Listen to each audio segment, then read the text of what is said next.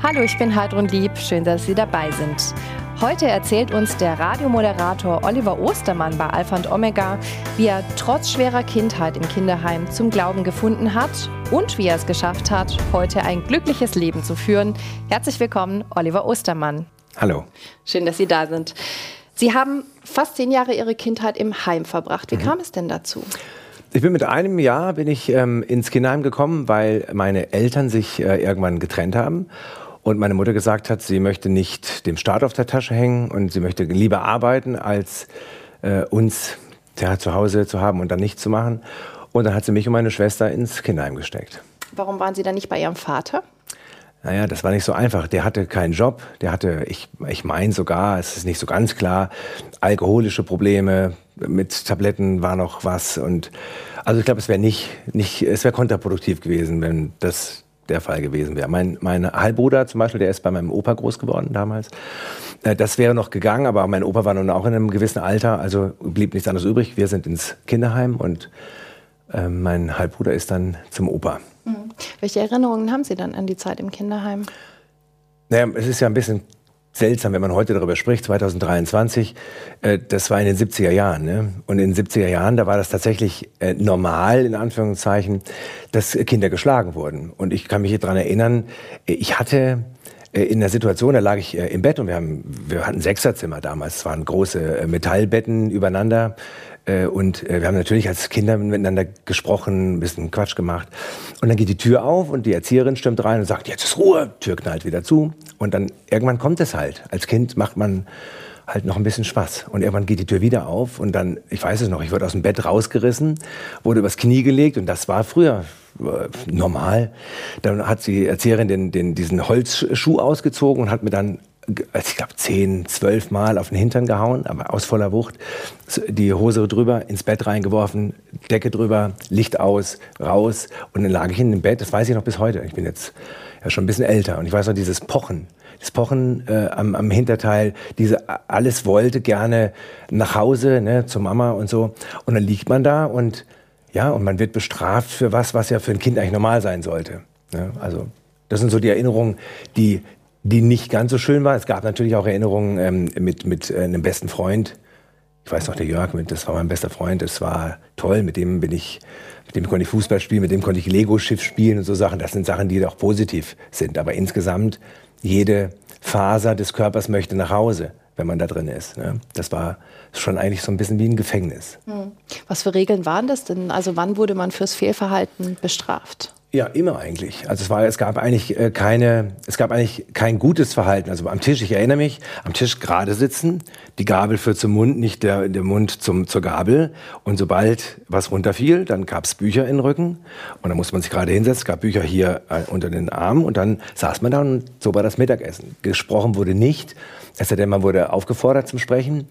Und ja, das war, das war ein bisschen komisch. Ich stand äh, nachts stand ich auf einem äh, langen Flur. Ich weiß das noch. In den 70er Jahren gab es oft äh, Licht. Man musste drücken und dann nach einer gewissen Zeit, so einer Minute, zwei, ging das Licht aus und ich musste stramm stehen. Da war ich fünf, stand ich an der Wand und da stand ich an, auf diesem Flur und musste ähm, meine Strafe abstehen, weil ich äh, irgendwie gesprochen habe und eigentlich schlafen sollte. Ja, solche Sachen. Was ist das für ein Gefühl, als Fünfjähriger in der Dunkelheit im Flur zu stehen? Das war Angst natürlich. Ne? Also auch vor allem die Geräusche. Das waren damals ja Steinböden. Es gab ja nicht dieses Holz und Laminat, Parkett. Was, das, war ja, das waren Steinböden. Und dann stand ich da in dem Flur. Das war, das war dunkel. Und ich werde nie vergessen, wie ich, wie ich mal versucht habe, dann doch heimlich an den Lichtschalter zu kommen. Und ich weiß nicht, ob es die 70er Jahre waren, aber die, äh, ich habe damals einen Stromschlag bekommen, als ich in, äh, in die Steckdose statt in den, an den Schalter gekommen bin. Äh, das sind alles so Dinge, die, die sind halt noch präsent. Und mhm. ich glaube, wenn man es mal erlebt hat, dann, ja, man kann es nicht nachvollziehen, wenn man es nicht erlebt hat, aber es brennt sich ein und es bleibt für immer. Mhm. So die, die Erlebnisse, die Gedanken. Mhm. Jetzt hatte ihre Mutter irgendwann einen neuen Mann und ihr Stiefvater hatte auch zwei Kinder und die durften bei ihrer Mutter mit dem Stiefvater leben. Sie und ihre Schwester waren im Kinderheim. Genau. Als sie das realisiert haben irgendwann, was hat das mit ihnen gemacht? Naja, also man nimmt es als Kind, nimmt man es immer so, wie es, einem natürlich auch verkauft wird. Und ähm, das, die Situation war so. Und während man im Kinderheim war, also ich weiß es noch, ich wollte immer nach Hause und als wir zu Hause waren, wollte ich eigentlich immer wieder zurück ins Kinderheim, denn auch mein Stiefvater, also ich sag, die Zeiten waren anders. Ne? Früher wurden wir noch ähm, geschlagen. Also mein Stiefvater, ich erinnere mich an, an, an große Hände und bei, bei geringsten Widerworten und Widersprüchen äh, war man natürlich, ähm, naja, sofort fällig, sag ich mal. Ne? Und von daher, es gab dann so die Zeit, man wollte dann teilweise wieder zurück ins Kinderheim, wenn solche Situationen waren. Und wenn man im Kinderheim war, wollte man nach Hause. Es war so ein, so ein richtiger Zwiespalt. Ne? Das war, also es war nicht schön, sag ich mal. Nicht, nicht schön, was da Hast du ein bisschen hin und her gerissen eigentlich, mhm. oder? Permanent, eigentlich. Mhm. Immer permanent. Und ich habe da in, in dieser Zeit, das sind ja so, man kriegt ja dann so richtige Verhaltensstörungen. Ich erinnere mich, dass ich äh, nachts, ich konnte ja, man schläft nicht ein. Man will nach Hause und man liegt dann so im Bett und ich weiß es noch, ich habe dann so gelegen und dann habe ich immer meinen Kopf hin und her gedreht weil ähm, ich versucht habe, mir eine Musik vorzustellen, um einzuschlafen. Dann merke ich jetzt schon, kommt schon wieder ein bisschen äh, hoch. Das, ähm, das ist jetzt heute, wo ich daran denke, äh, selber Papa zu sein, ist es hart, äh, darüber nachzudenken, wie kann man ein, ein kleines Kind äh, da in diesem, in diesem Bett liegend, eine Woche lang, zwei Wochen lang, je nachdem, wann man abgeholt wurde, wie kann man das machen? Aber das hat, ähm, ja, es hat dann irgendwann, hat es dann auch hat es funktioniert, dass ich mich dann in den Schlaf drehen konnte. Ich habe gestottert, bis, bis ich zwölf war. Es waren viele Dinge, die damals, die mich ähm, psychisch dann auch, glaube ich, sehr mitgenommen haben. Ne, mhm. Das war eine, harte Zeit. Mhm. Das ist ja dann Ihre Normalität. Sie kannten ja nichts anderes als Kind. Ja. Jetzt waren Sie waren in der Grundschule, die war ein paar Kilometer entfernt mhm. ähm, von, von dem Heim. Hatten Sie dort Freunde? Gab es irgendwas, ja, was ja. Ihnen Halt gegeben hat? Das war toll. Also das war wirklich toll, wenn man in der Grundschule war da konnte man so, konnte man sich ausleben. Ne? Da hatte ich, da gab es diese Piratenspiele in der Pause und so. Das gab es schon. Aber auch da gab es Situationen, diese typischen Situationen, Herr Lehrer, ich müsste mal aufs Klo, erste Klasse weiß ich noch. Da sagte er, nee, es geht nicht, dafür sind die Pausen da. Sagt man ja früher auch so. Und dann habe ich mir tatsächlich in die Hose gemacht, in, in der ersten Klasse. Bin dann, habe dann meine, meine Strickjacke über mich drüber, damit man es nicht so sieht, dass ich mit dem Bus nach Hause fahren kann. Bin im Kinderheim angekommen und sage, ich kann noch nicht Mittagessen, ich müsste mich noch umziehen weil, ich hab, ich hab, weil der Lehrer mich nicht gelassen hat. Und dann hat die Erzieherin gesagt, äh, kein Mittagessen, ab ins Zimmer, Stubenarrest. Mhm. Solche Sachen sind da äh, passiert. Und das ist ja nach heutiger Sicht überhaupt nicht nachvollziehbar. Man denkt, wenn, ich mein, wenn, man, wenn meine Kinder fragen, wie war das denn damals so, dann sage ich, man kann es fast gar nicht erzählen, weil man würde denken, man wäre in einer anderen Welt mhm. groß geworden. Ne? Aber es war, es war früher so. Haben Sie dann irgendwann auch verstanden, dass die anderen ja, andere Familien hatten, also andere Familienverhältnisse auch als Sie selbst? Ich habe gelernt, dass es ähm, mir nicht am schlechtesten ging. Mhm. Der Jörg zum Beispiel, mein, mein damaliger bester Freund, der hatte keine Eltern, der war, glaube ich, Waise sogar damals. Der hatte dann ähm, äh, Pflegeeltern und da gab es eine Situation, dass er mal zu Weihnachten nicht abgeholt wurde zu Weihnachten. Das war ja, also Weihnachten muss man ja zumindest zu Hause sein. Das war eine Katastrophe.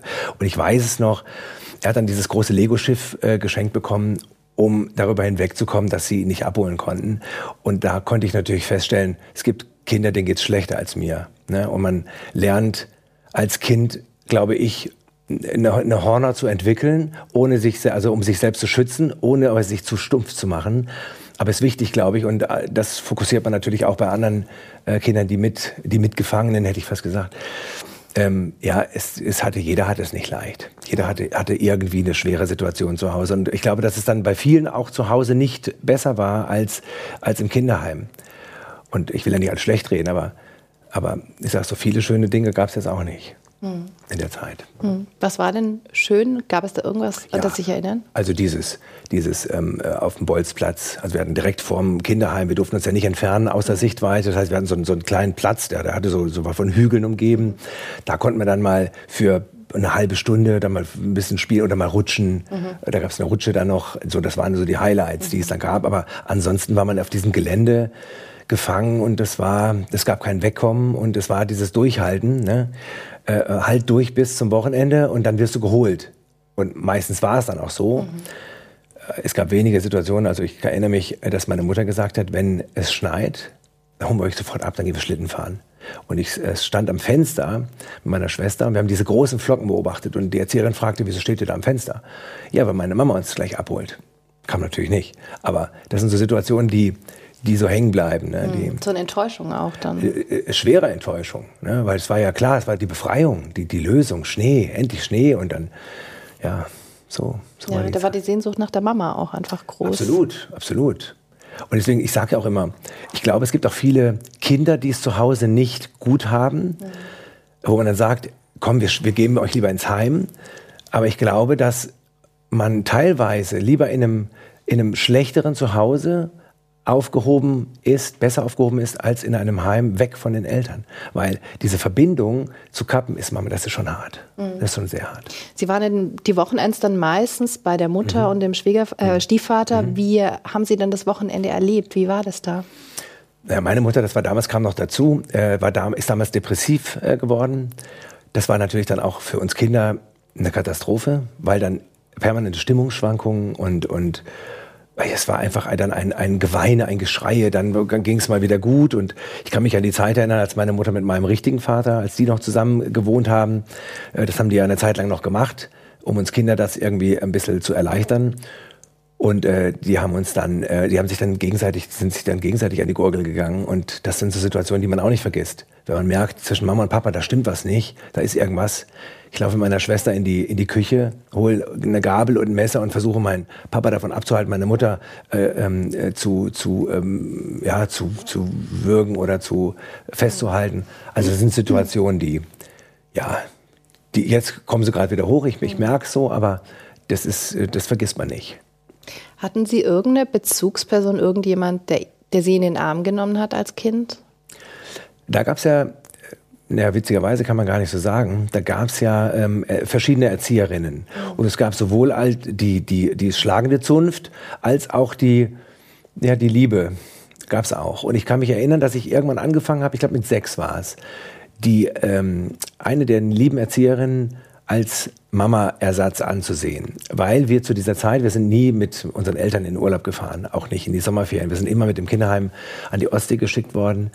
Und ich erinnere mich, dass ich dann äh, tatsächlich äh, so ein Mama so einen Mama-Komplex äh, aufgebaut habe. Und ich wollte, das habe mich dann fokussiert. Sie hat das ganz schnell eingestampft, das weiß ich auch noch. Das war für mich sehr hart, das so zurückzuweisen. Schon wieder eine Mutter verloren. Aber das weiß ich noch, das habe ich versucht, ja. Das, das Wie sehr prägt so eine Kindheit? Sehr. Das prägt sehr, vor allem dann, bis man selber Papa wird.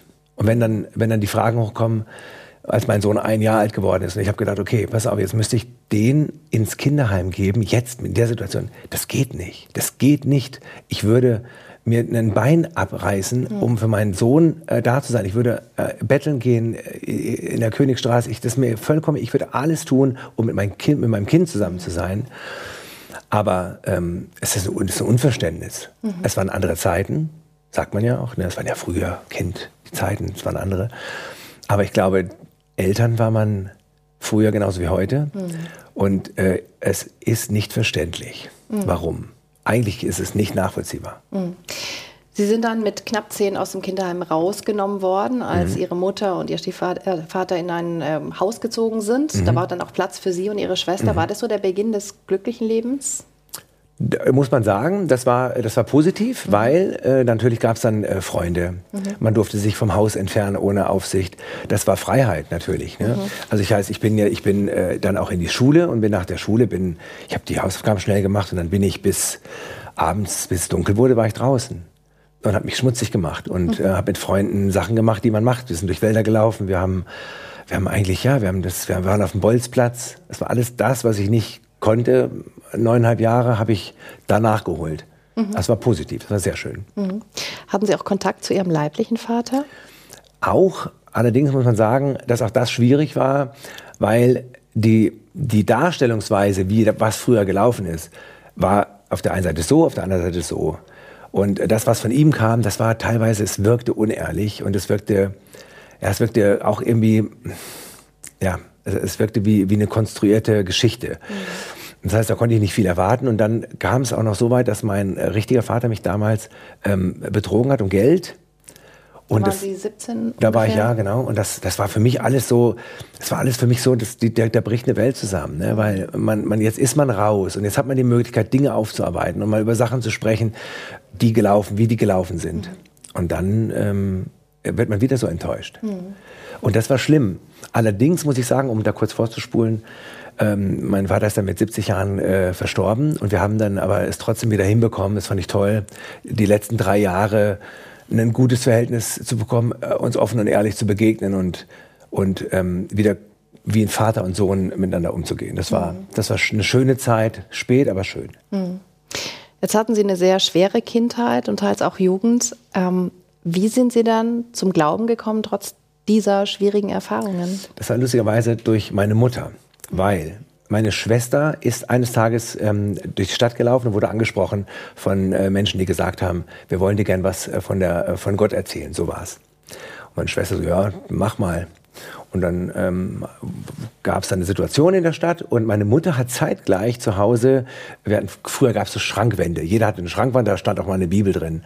Und die hat die abgestaubt und äh, hat dann diese Bibel gefunden. Und früher hat man die halt einfach stehen gehabt, man hat die nicht gelesen. Und hat die rausgenommen, hat die so ein bisschen abgestaubt, hat die aufgeschlagen und dann stand da so eine, so was gelesen. Ich weiß, ich weiß die Stelle nicht. Und meine Schwester rief irgendwann an und sagte, du Mama, da hat jemand gerade äh, mit mir über Gott sprechen wollen. Der hat irgendwie über das und das und das gesprochen. Meine Mutter sagte, ja, das war komisch. Ich hatte dasselbe gerade ähm, aufgeschlagen in der Bibel, obwohl ich die ja eigentlich nie in der Hand hatte. Und so fing das an. So, fing, so kam meine Mutter zum Glauben. Mhm. Und, ähm, und erst später, also ich bin damit mit 15, glaube ich, bin ich zum Glauben gekommen, weil ich gesagt habe, doch, ich glaube das, was da gesagt wird. Ich war in einer, in einer schönen Gemeinde, ähm, in der man äh, das auch, ja, auch Jugendlichen so dargebracht hat, dass ich bis heute sagen kann, ähm, ich glaube es bis heute. Mhm. Also für mich hat es mein, mein Leben ähm, verbessert, sag ich mal, weil es viele Dinge auch leichter gemacht hat. Und viele Dinge, die passiert sind in der Vergangenheit, ähm, ja, ich vielleicht auch verstehe, weil ich in meiner Situation zum Beispiel auch für andere Leute eine Hilfe sein kann, weil ich auch auf viele Menschen treffe, die heute zum Beispiel nicht zu Hause wohnen können, die Probleme zu Hause haben, die in Einrichtungen leben. Und ähm, ich kann mich da gut reinversetzen und da kann ich, glaube ich, auch gute Gespräche und, und Hilfestellungen geben. Mhm. Ähm, christliche Werte haben Sie jetzt ja weder in der Kindheit eigentlich noch von den Eltern so direkt mitbekommen. Wo haben Sie dann das erste Mal diese Werte vorgelebt bekommen? Äh, eigentlich in, der, in dieser freien evangelischen Gemeinde, der ich, ähm, äh, in der ich damals war. Äh, ich kannte das ja gar nicht. Ich kam ähm, aus der Kirche und das war ja für mich als Kind man hört das ja gar nicht in der Kirche, das kann ich ja sagen. Als Kind ist es wirklich so, man sitzt dann teilweise, wenn der Pastor nichts erzählt, was mich betrifft, dann höre ich nur, dass da irgendwas geredet wird, dann wird man gesungen, dann geht man wieder. Mhm. Da war es aber so, man, man saß auf weichen Stühlen, und, ähm, und dann wurde auf einmal irgendwas aus einem, aus einem normalen Leben gegriffen, wurde erzählt. Ich dachte, was, was erzählt denn der da? Das ist aber spannend. Mhm. Und so ging es los. Und ich habe gemerkt, ähm, Glauben hat ja auch nicht, hat nicht was mit Auswendiglernen zu tun, mit, mit, mit ähm, besonders toll sein zu tun, sondern Glauben hat was damit zu tun, dass es ähm, äh, jemanden gab, der etwas getan hat. Ähm, und die Frage ist, glaube ich das, was er gemacht hat und was er für uns getan hat, oder glaube ich es nicht? Und äh, an so eine Stelle kommt man irgendwann, wenn man mit, mit dem Glauben und wenn man mit Jesus und Gott in Verbindung kommt, ist man an der Stelle. Sage ich jetzt, mhm. sage ich, das ist jetzt alles Mumpfitz oder ist es, ist es glaubbar und erlebbar? Und ich muss sagen, ich habe bis heute habe ich so die Einstellung, ähm, wenn es nicht stimmen würde, was in der Bibel steht zum Beispiel, dann hätte ich jetzt nichts verloren, wenn ich versuche, niemanden zu betrügen, nicht zu stehlen, nicht zu lügen, es sind Versuche. Das sind ja Gebote, die man also einhalten zu versucht, aber das ist ja nicht, teilweise ist es, gibt es ja Dinge, man hat eine Notlüge. Es gibt äh, Dinge, die man als Kind gemacht hat, dass man jemand was weggenommen hat und so weiter. Aber ich sage, der Versuch, so zu leben, ist ja grundpositiv. Und mhm. sollte es nach meinem Tod nicht zu so sein, hätte ich, finde ich, nichts verloren, wenn ich versuche, ein guter Mensch zu sein auf dieser Basis. Äh, aber wenn ich es nicht tun würde, und es stimmt, was äh, in der Bibel steht zum Beispiel, bin ich, glaube ich, ganz froh, wenn's, ähm, wenn ich den richtigen Schritt gemacht habe. Hm. Die Werte sind Ihnen einfach wichtig. Absolut, mhm. absolut. Und ich, ich kann da nichts Negatives dran äh, äh, erkennen, jemanden nicht anzulügen. Ähm, oder oder ähm, ja, äh, versuchen auch nicht meinem, meinem Nachbarn alles wegzuneiden oder ja, einfach versuchen den anderen auch so zu sehen, wie er es verdient hat. Also einfach den anderen Menschen gegenüber so zu sehen, wie ich mich auch gerne sehen würde. Also einfach so zu nehmen, Es gibt bei uns im Sender zum Beispiel auch, ich mache keinen Unterschied zwischen einem Praktikanten oder einem Geschäftsführer, weil ich finde, jeder Mensch ist ein Individuum und jeder Mensch hat es verdient, als Mensch so gesehen zu werden und und ja, jeder Mensch ist was Besonderes. Nicht das, was er im Leben erreicht hat, sondern das, was er ausstrahlt und das, was er zurückgibt und das, was er so ja auch von sich gibt. Und ich finde, na, das macht uns Menschen alle gleich. Das heißt ja auch, mhm. ja, wir sind ja auch alle gleich. Ja. Sie leben Ihren Glauben ja auch sehr offen. Jetzt sind Sie Radiomoderator. Mhm. Wie geht denn der Sender oder auch die Hörerinnen und die Hörer damit um? Ja, ich schreibe ja noch äh, Kolumnen auch zum Beispiel. Mhm. Und äh, dann ab und zu schreibe ich dann auch, was ich äh, glaube und was ich denke. Ähm, ich glaube, der, das Problem ist, dass viele Menschen denken, Glaube, das, also ist in so eine Schublade reinpacken. Glaube, das ist, was ist das für einer, der, der hat ein Gesangsbuch unter dem, unterm Arm und, ähm, und ja, Glaube ist ja eine, eine Erfahrung, die man macht, ist ja was Persönliches. Das heißt, wenn ich, ähm, wenn man, wenn man zum Glauben kommt oder wenn ich sage, ich glaube an das, was in der Bibel steht, dann ist es eine persönliche Entscheidung, die man trifft. Ein Glaube heißt nicht, ich renne irgendwo in irgendeine Einrichtung, höre mir irgendwas an und gehe dann wieder nach Hause, sondern Glaube heißt etwas äh, mir anzuhören, etwas für mich anzunehmen und ähm, erst persönlich vielleicht auch versuchen umzusetzen. Und ich glaube, das macht einen selber jetzt nicht zum besten Menschen, aber zu einem besseren Menschen. Hm. Bekommen Sie da positives oder eher negatives Feedback? Ja, das ist ja beides. Ne? was, du glaubst an Gott, was ist denn das für ein Schwachsinn mhm. oder so. Ne? Oder ja, man wird schon belächelt, aber ich sage, jeder darf heutzutage an alles glauben. Mhm. Also jeder kann heute auch machen, was er will. Das ist ja in der heutigen Zeit, also wenn man heute etwas nicht darf, das wäre schon sehr seltsam. Aber komischerweise ist, wenn man sich zum Glauben bekennt, dann, halt, dann wird man immer so abgetan, als wenn man sie nicht alle beisammen hätte. Was ich nicht verstehe, weil es ist was, äh, es ist was Persönliches und was Gutes, mhm. glaube ich. Man muss sich nur mal damit beschäftigen und darauf einlassen und vielleicht mit den richtigen Leuten. Ja. Sie haben vorhin gesagt, ähm, diese Kindheit war sehr prägend im Heim und viele, die, die so ein Heim miterlebt haben, geraten im späteren Leben auf die schiefe Bahn ja. oder gar im Gefängnis. Wie haben Sie es denn geschafft, da rauszukommen und erfolgreicher Radiomoderator zu werden mit eigener Morningshow. Ich glaube, das liegt wirklich daran, wenn man, ich habe überhaupt nichts, aber wirklich gar nichts in meinem Leben erwartet. Weil das ist auch so eine, so eine Glaubenssache zum Beispiel. Ich habe zum Beispiel gesagt, ich habe ja diesen Talentwettbewerb gewonnen damals, 1998. Da haben sich knapp 2000 Leute beworben. Und ich habe das ja nur gemacht, weil ich wollte eigentlich Lehrer werden. Und ich dachte, ich will keine Fehlzeiten haben, ich mache da jetzt mal mit habe so eine Kassette eingesprochen und so. und eigentlich ist es völliger Quatsch, dass, dass so einer, ich hatte damals so lange Haare, ich sah aus wie, ach. Und eigentlich, ich hatte gar keine Chance. Und ich habe gesagt, okay, wenn du willst, dass ich das mache, dann, dann klappt das und wenn nicht, dann nicht. Bin da rein, habe das, hab da eine halbe Stunde was aufgenommen damals, das weiß ich noch.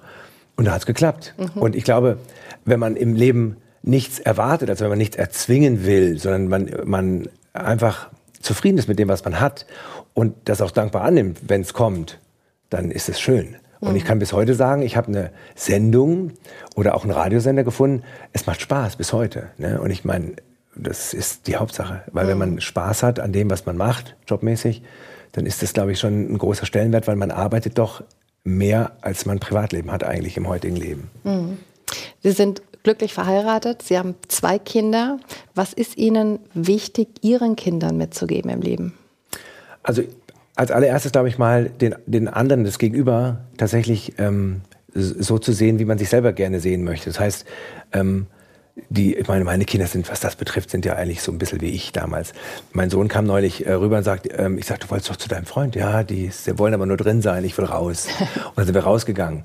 So dieses, ähm, ja, das Leben positiv zu sehen, versuchen nicht immer die Schattenseiten ähm, nach vorne zu holen, sondern einfach das zu sehen, was, was ist denn gut, was ist denn schön im Leben. Und wenn man sich darauf besinnt, was, was hat man denn für schöne Dinge im Leben, die einem positive Energie geben, die einem Spaß machen, dann kann man auch selber positiv bleiben und, und auch für andere sein. Mhm. Weil, weil ich zum Beispiel, ich werde immer gefragt, wie machst du das, dass du, wenn du morgens um 2.15 Uhr aufstehst, dass du schon so, ne, nimmst du irgendwas? Ich sage, nee, aber das ist ja, das ist ja, ähm, ja, ich glaube, das, was man auch durch den Glauben erfährt, mhm. diese positive Energie, die strahlt man auch wieder aus. Mhm. Sie haben gerade auch gesagt, als Ihr Kind ein Jahr alt war, haben sich überlegt, wie wäre das jetzt, wenn ich das in, in das Kinderheim gebe. Das wäre komplett unvorstellbar. Ihre Mutter hat es damals gemacht. Konnten oder können Sie das Ihre Mutter verzeihen, was sie damals getan hat? Es war schwierig bis zum ähm, 17. Lebensjahr, das weiß ich noch. ich hatte damals eine Situation, ich, hatte, ich war jähzornig. Ich, ähm, ich habe damals ein Hemd zugeknöpft und habe ähm, irgendwann, da fehlt ein Knopf und habe das Hemd vom Leib gerissen und war stinksauer auf dieses blöde Hemd und so. Und ich wusste nicht, irgendwas stimmt mit dir nicht, irgendwas ist nicht in Ordnung. Und da habe ich mit einem ähm, mit einem befreundeten, ich glaube, was war der damals, ähm, Dekan oder irgendwas, irgendwie ist, mit dem habe ich gesprochen, der hat gesagt, weißt du was, du hast deine Eltern für das, was die gemacht haben. Ich sage, Quatsch, ich hasse doch meine Eltern nicht. Und habe ich mich mal so ein bisschen reinversetzt in die Situation, habe gemerkt, doch, ich habe es noch nicht, ich habe noch nicht beendet, noch nicht abgeschlossen. Und habe damals zu dem Zeitpunkt eigentlich das einzig Richtige gemacht, das, was hinter mir lag, abgeschlossen und einfach hinter mir gelassen und gesagt, nach hinten zu gucken bringt nichts. Mhm. Und äh, über die Situation nachzudenken bringt nichts. Weil es, es zieht eine runter. Ich habe es ja gerade gemerkt, als ich darüber gesprochen habe. Da, da, da gehen Emotionen auf. Das, das ist nicht schön. Man muss nach vorne schauen. Ich habe heute zwei tolle Kinder, mhm. tolle Frau, ich habe einen tollen Job. Also ich sag mal, ich wurde vom Leben ähm, geküsst sozusagen. Das ist schön. Ich bekomme jetzt was zurück. Ich habe neun, neuneinhalb Jahre gelitten, aber ich habe jetzt fast 40 Jahre schönes Leben äh, schon gehabt. Und das ist doch das Positive, finde mhm. ich. Und nach vorne gucken ist wichtig, nicht ja. nach hinten. Sie würden sich als glücklichen Menschen bezeichnen? Ja gut, wenn ihr um 2.15 Uhr der Wecker klingelt, sag ich mal, da, ist, da ist es manchmal auch schwierig, aber ja. ich würde sagen, ja. ja. Also ich würde sagen, ich ich würde nicht vieles anders machen. Mhm. Was ist denn Ihr Lebensmotto? Haben Sie eins? Ja, das Leben ist zu kurz für schlechte Laune. Das sage ich immer so. Und ich gehe auch, wenn ich in die Sendung reingehe, ich bin äh, jemand, ich, niemand hat, hat ähm, niemand sollte das erfahren, was bei dir nicht gut läuft, sondern jeder sollte das erfahren, was bei dir gut läuft. Und ich finde, der einzige ähm, Drang, den ich habe, morgens, wenn ich äh, sende, ist den Leuten gute Laune mach, äh, zu, zu machen, denen ein schönes Gefühl mitzugeben, weil die, den Leuten soll es einfach gut gehen. Dann wünsche ich weiterhin viel Erfolg. Vielen Dank, dass Sie da waren. Oliver Ostermann, Gott, mein bester Freund. Das war heute unser Thema bei Alpha und Omega. Übrigens, Alpha und Omega, der Podcast, ist ein gemeinsames Format der katholischen Bistümer Rottenburg, Stuttgart und Freiburg sowie des evangelischen Medienhauses Stuttgart. Zu sehen sind die Sendungen auf den privaten Fernsehsendern in Baden-Württemberg, auf Bibel TV und auf YouTube. Weitere Infos finden Sie unter kirchenfernsehen.de und kip-tv.de. Wenn Sie Fragen, Wünsche oder Feedback haben, schreiben Sie uns gerne an info@kirchenfernsehen.de.